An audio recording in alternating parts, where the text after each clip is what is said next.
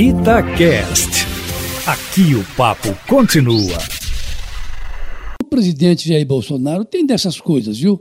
Para ele, parece natural se convidar, como fez ontem, para ir à posse de Carlos Alberto Vilhena na Procuradoria Federal dos Direitos do Cidadão, indicado para o cargo pelo Procurador-Geral da República, Augusto Aras.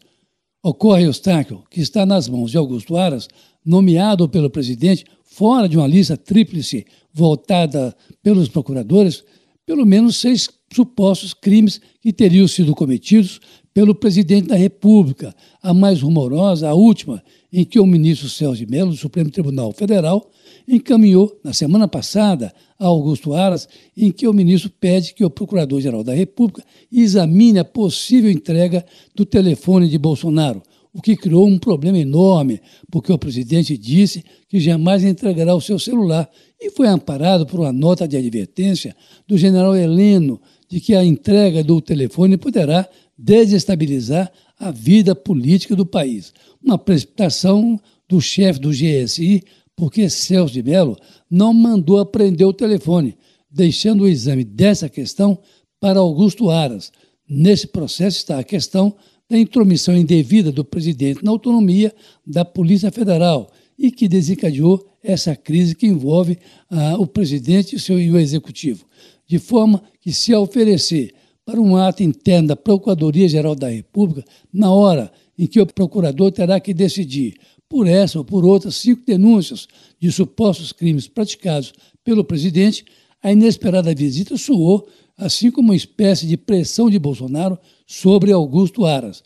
Foi é, assim que ministros do Supremo Tribunal Federal, deputados e senadores viram a inesperada visita do presidente, ele que acompanhava a posse de Vilhena por videoconferência, a restrita solenidade realizada na Procuradoria. Olha, com agravante de que Augusto Aras, ao contrário dos ministros do Supremo, vai precisar de Bolsonaro se quiser continuar no cargo. O presidente ficou dez minutos na solenidade e voltou para o Planalto.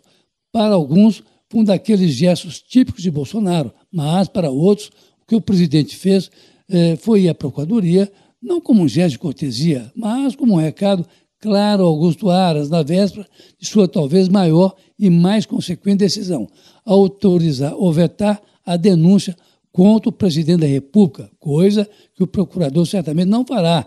Ele que vem atuando em alguns casos aí como espécie de advogado de defesa do presidente Jair Bolsonaro.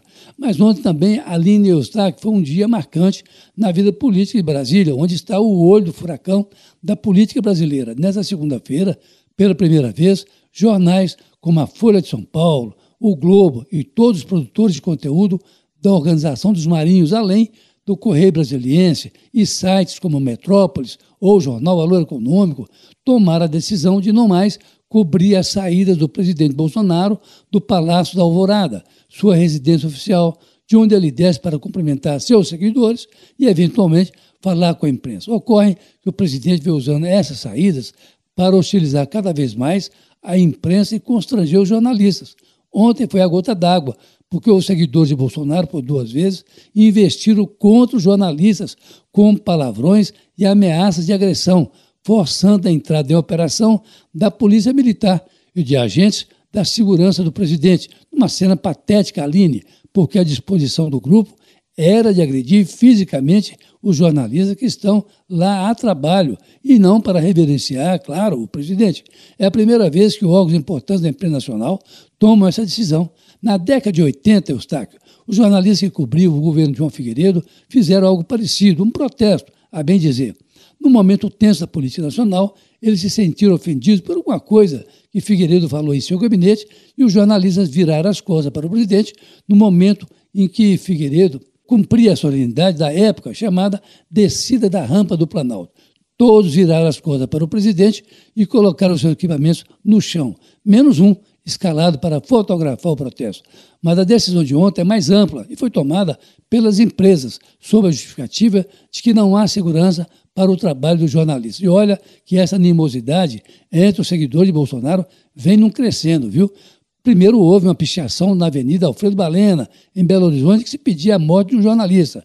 Depois, em Brasília, uma jornalista da Rede Bandeirantes foi agredida com uma pancada na cabeça. E logo em seguida, um cinegrafista foi também agredido em Barbacena, aqui em Minas Gerais, por um aliado de Jair Bolsonaro.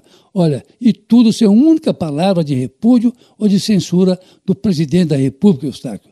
Carlos Lindenberg, para a Rádio Itatiaia.